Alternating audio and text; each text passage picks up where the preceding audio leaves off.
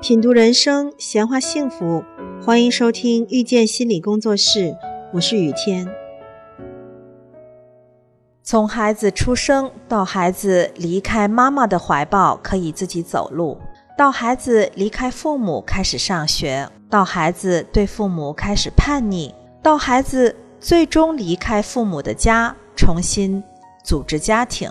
每一个过程都是分离，每一段分离都是痛苦，但每一段痛苦也都伴随着成长。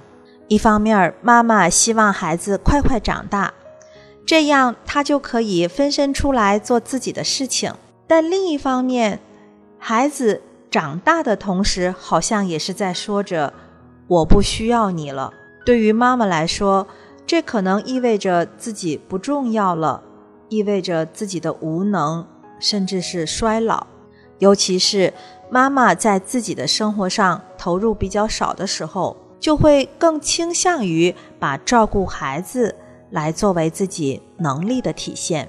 所以，当孩子逐步要从家庭分离出去的时候，妈妈就会拼命地拽住孩子。妈妈会担心孩子的学习成绩是不是下滑了。孩子是不是又早恋了？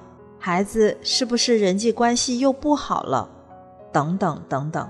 因为当他们关注孩子这些事情的时候，他们觉得自己就可以发挥作用了。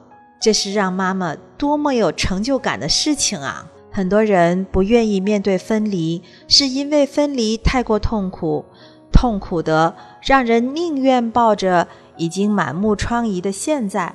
而不愿意冒险去尝试新的关系，分离有时候意味着一段关系的结束，有时候又会伴随着被抛弃的感觉，有时候会感觉到如果没有一个亲近的人支撑着，世界好像就剩下我自己孤独一人了一样。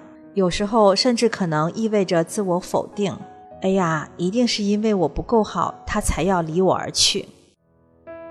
亲爱的听众朋友，感谢收听遇见心理工作室。